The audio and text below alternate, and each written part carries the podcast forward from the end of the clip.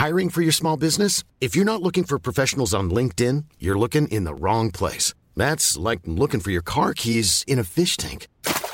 LinkedIn helps you hire professionals you can't find anywhere else, even those who aren't actively searching for a new job but might be open to the perfect role. In a given month, over 70% of LinkedIn users don't even visit other leading job sites. So start looking in the right place. With LinkedIn, you can hire professionals like a professional. Post your free job on linkedin.com slash people today. Bonjour à toutes et à tous, euh, il est pas tout à fait encore 5h30 du matin, nous sommes euh, mercredi 26 mai. J'espère que vous avez passé une bonne nuit. Alors, concernant les marchés, bah, ça tient, ça tient, oui. euh, hier, ça commençait à s'arrondir un petit peu. C'est toujours un petit peu délicat. On a l'impression qu'on est sur le plongeoir et que à tout moment, on peut faire un pas en avant. Et puis finalement, tout reprend. Alors pourquoi est-ce que j'évoque ça? Parce que donc hier, j'ai pris une position sur l'indice allemand DAX, sur la borne haute du range dans lequel il évolue. Alors c'est assez simple, hein. Il évolue dans un range en daily. On a une MM20 daily, si vous mettez en daily, une MM20 daily qui est complètement plate depuis maintenant un mois.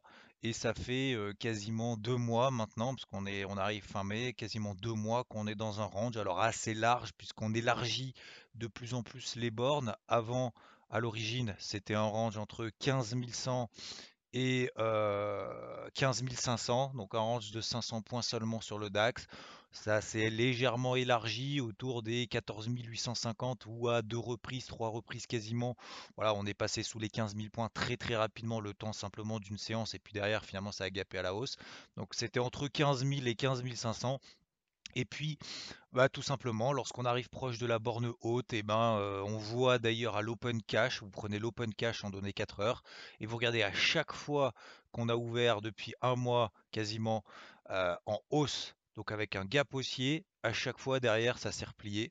Euh, Il n'y a pas de relais, il y a peu de volume. D'ailleurs, à Wall Street, pour faire la transition, à Wall Street, on a 50% des volumes qui sont échangés si on le compare par rapport au volume moyen de ces trois derniers mois. En tout cas, c'était pour la séance de lundi, d'après un article. Donc, on est euh, toujours dans un marché un peu larvé.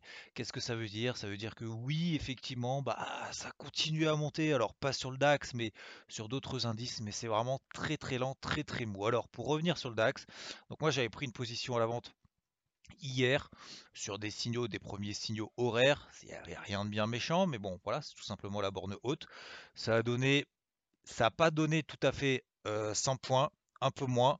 Et puis, euh, allègement avant la clôture de Wall Street, avant la, la clôture des marchés, en tout cas cash.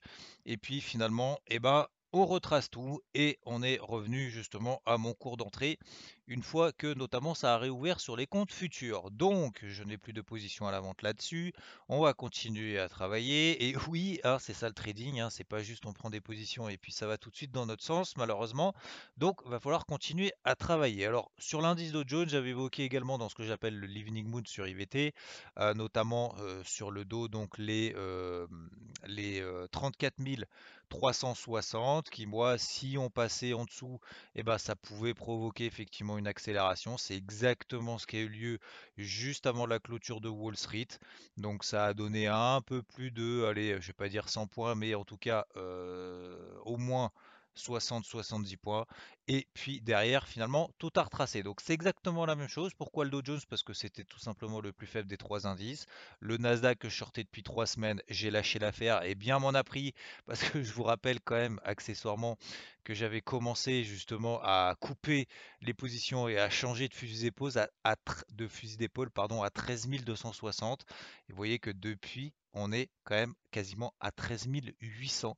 Donc euh, là, il n'y a absolument aucun signal de retournement. Là, c'est clair, net, précis et sans bavure. On est reparti dans une tendance haussière, notamment horaire, toujours point de repère, moyenne mobile 50 périodes en données H1. Et ça nous permet du coup de connaître et de matérialiser cette tendance haussière pour le moment qui reste intacte. Donc en fait, ce qu'on a finalement en horaire, alors encore une fois, il y a des indices qui sont toujours un petit peu plus forts que d'autres, mais globalement, ce qu'on peut dire, c'est qu'en fait, on a des phases de latérisation horaire dans le sens de tendance daily pour certains qui sont neutres, comme le Nasdaq, parce que c'est alors le Nasdaq c'est un petit peu plus compliqué parce que c'est même pas neutre en fait, c'est c'est vraiment la, la très très grosse lessiveuse en haut et en bas. hein, C'est euh, voilà, mais le DAX c'est beaucoup plus neutre. Et le CAC, par exemple, qui a fait des nouveaux records annuels hier. Alors, le CAC a fait des nouveaux records annuels hier. Euh, d'ailleurs, pareil pour le CAC GR. Hein. CAC GR, qui lui intègre les dividendes, c'est nouveau record historique. Donc, on a gapé, en fait, on a fait des nouveaux records historiques. Et puis derrière, le soufflet retombe instantanément.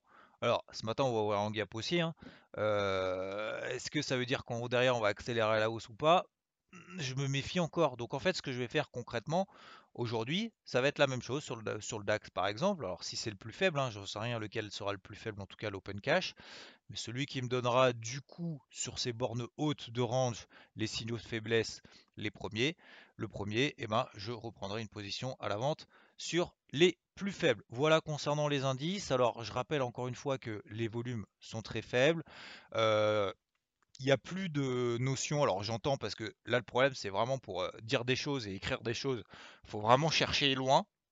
Ou alors faut faut pas avoir peur de redire la même chose tous les jours, mais concrètement, franchement, il se passe rien. Euh, l'inflation est pas inquiétante. Je rappelle qu'on est sous 1,60%, on est repassé sous les 1,60% sur le taux à 10 ans aux États-Unis. Donc franchement, c'est pas ça qui inquiète les marchés. Si on a un emballement au-dessus des 1,70%, je dis pas.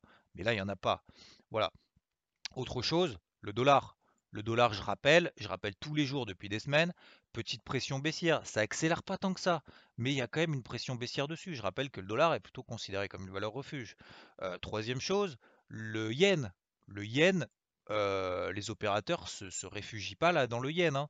Donc on voit toutes les yen qui sont en phase de latérisation, voire même qui progressent. Alors cette nuit, on a eu surtout le dollar néo-zélandais qui s'est emballé, on a eu la RBNZ, donc la Banque centrale de Nouvelle-Zélande, qui a maintenu pour le moment ses taux inchangés, et ça a plutôt plu au marché qui peut-être s'attendait à un discours peut-être un petit peu de raffermissement, peut-être lié également, vous savez, parce que les matières premières se sont quand même emballées, j'en ai largement parlé depuis maintenant quelques semaines, notamment sur les euh, débriefs hebdo que vous avez le dimanche sur la chaîne YouTube IVT, et du coup, du coup, le marché s'attendait probablement à ce qu'il y ait un petit, message quand même de bon, on va resserrer un peu tout ça parce qu'on a peur de l'inflation, de la hausse des métaux précieux, des métaux pas précieux, mais des métaux justement, absolument pas des métaux précieux.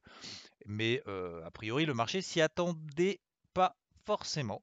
Donc attendez un discours peut-être un petit peu plus ferme, ce qui n'est pas le cas. Et ce qui est important aussi, c'est que progressivement, bah, on a l'or l'argent. Alors j'en parle un petit peu tous les jours, hein, euh, ça fait pas non plus la une des journaux, mais je crois qu'on en parle quand même suffisamment tous les jours. Depuis que l'or a pété les 1800, on est à 1900 maintenant. Il remonte. J'en ai parlé plus spécifiquement encore une fois. Alors, c'est pas pour dire que j'en ai parlé, mais c'est pour comprendre aussi qu'il y a des tendances comme ça dont on parle pas forcément parce qu'on essaye de s'acharner entre guillemets sur des trucs où il se passe pas grand-chose en espérant qu'il se passe quelque chose et d'autres finalement qui poursuivent un peu leur fil. Donc euh, l'or, l'argent, bah, ça montouille. Alors sachant qu'en plus l'or est beaucoup plus fort que l'argent depuis quand même quelques semaines et euh, bah, l'or continue hein, au-dessus des 1900 dollars, c'est reparti. Vous voyez, là, on est vraiment dans une tendance très puissante. Et encore une fois, oui, si on veut travailler effectivement en données horaires, mais je le répète encore tous les jours depuis des semaines, hein, c'est pas depuis une semaine ou depuis trois jours, mais depuis des semaines, bah voilà, on est dans une tendance effectivement haussière. Alors on a pendant peut-être cinq, six séances euh, voire même 10 séances, il se passe rien. Et puis derrière, finalement, ça redécolle. Peut-être un petit peu moins pendant deux trois séances. Et puis finalement, derrière, on fait des nouveaux, des nouveaux plus hauts. Donc, ça montre que lorsqu'on a des phases de latéralisation, encore une fois, on a plus de chances. Mais vraiment, j'insiste là-dessus, parce que la preuve sur l'or, la preuve sur plein d'autres choses, euh, lorsqu'on a des phases de latéralisation, même d'ailleurs sur le dollar, hein, inversé, hein, le dollar, on est dans une phase de latéralisation qui succède une tendance baissière. Donc a priori, on a quand même plus de chances que le marché se souvienne qu'on est dans une tendance baissière plutôt que de la retourner. La même chose sur l'eurodoll.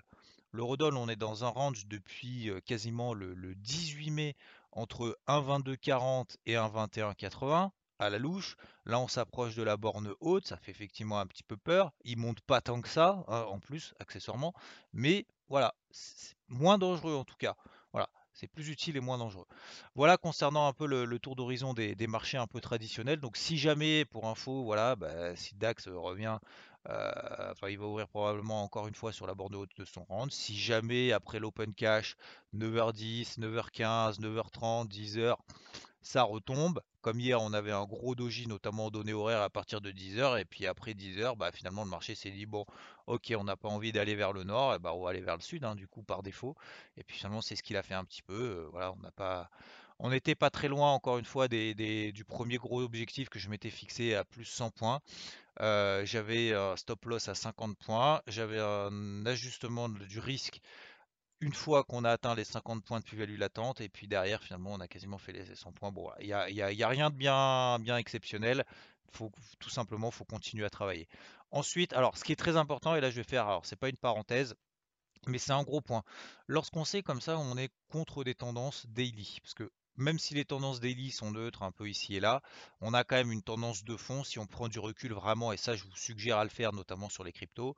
Euh, lorsqu'on a euh, des tendances comme ça de fond depuis euh, la, bougie vaccin Pfizer du 9 novembre dernier, lorsqu'on a comme ça des tendances haussières sur des unités de temps vraiment très longues, hein, vraiment très longues, pour certains c'est même du très long terme, et eh ben faut sécuriser quand même rapidement les positions même si on est sur des bornes hautes de range, je pense que je ne vais pas dire que le risque d'aller chercher les plus hauts est quand même plus important, mais si en fait, le risque d'aller chercher des nouveaux plus hauts, d'ailleurs comme sur le CAC, regardez le CAC, hein, le risque d'aller chercher des nouveaux plus hauts est plus important. Regardez l'indice espagnol, l'indice IBEX, le risque d'aller chercher des nouveaux plus hauts, le risque entre guillemets, hein, c'est pas un risque que ça monte, c'est juste le risque qu'on prend de prendre des positions vendeuses même proches des bornes hautes est quand même plus important. Mais ça, on le sait.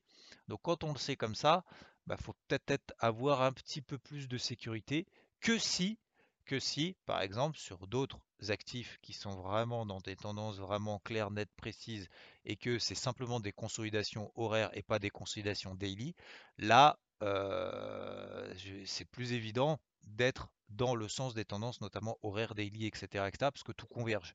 Là, en termes de convergence, c'est un petit peu plus délicat, encore une fois, sur le DAX.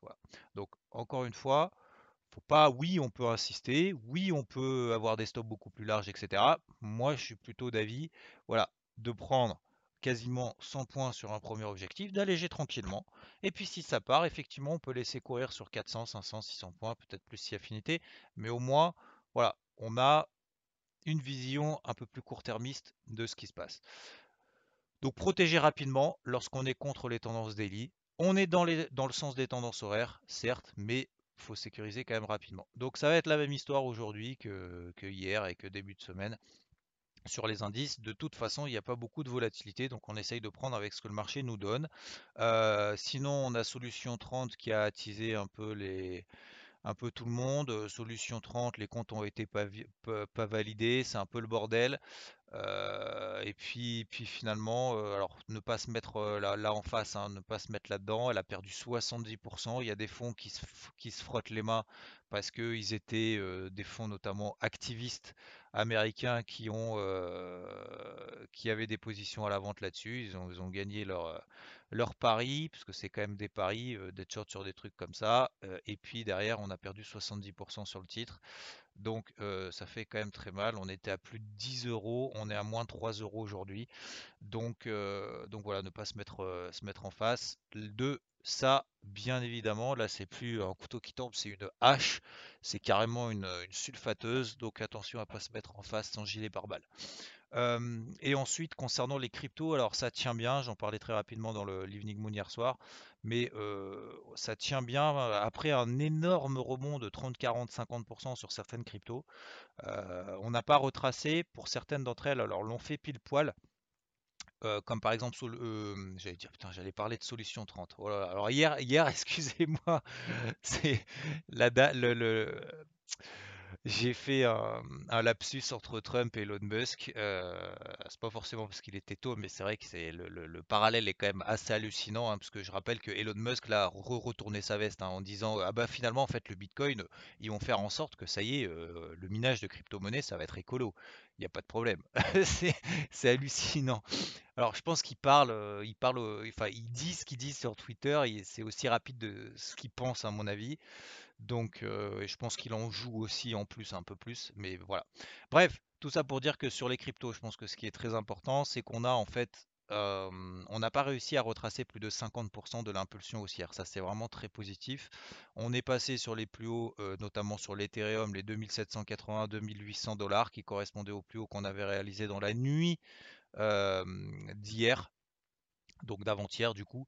Et, du coup, c'est quand même assez positif. Et je rappelle, prenez, prenez des graphiques weekly, daily et même regardez donc en weekly au-delà du fait qu'on ait fait les grosses MM20 hebdo, mais prenez toujours du recul sur des unités temps daily weekly. Parce qu'en fait ça permet de lisser un peu la performance sur le temps d'accord? Partez pas du principe que ça y est machin to the moon etc ça je pense qu'il y en a beaucoup qui l'ont compris mais il faut continuer à travailler. Donc là on a des belles impulsions euh, on a des belles euh, tenues d'impulsion. On n'a pas retracé 50% de ces impulsions haussières.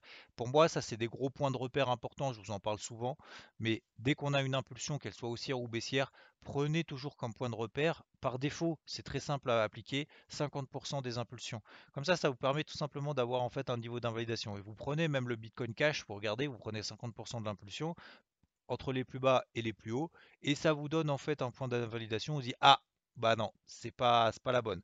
Donc là, c'est quand même plutôt positif. Là, l'invalidation, pour le moment, de tout le rebond qu'on est en train de faire, c'est les plus bas horaires qu'on a réalisés, notamment hier soir. Tout simplement, sur les 2004, par exemple sur l'Ethereum, voilà, tant qu'on repasse pas là en dessous, pour le moment, on va risque d'avoir une pression haussière lente, mais continue. Et ça, c'est plutôt positif. Plus c'est lent, plus c'est bien, parce qu'il n'y a pas d'euphorie. Et donc, s'il n'y a pas d'euphorie, il n'y a pas de panique, comme on l'a connu. En tout cas, moins de probabilité d'en avoir. Voilà pour moi le morning mood de ce matin.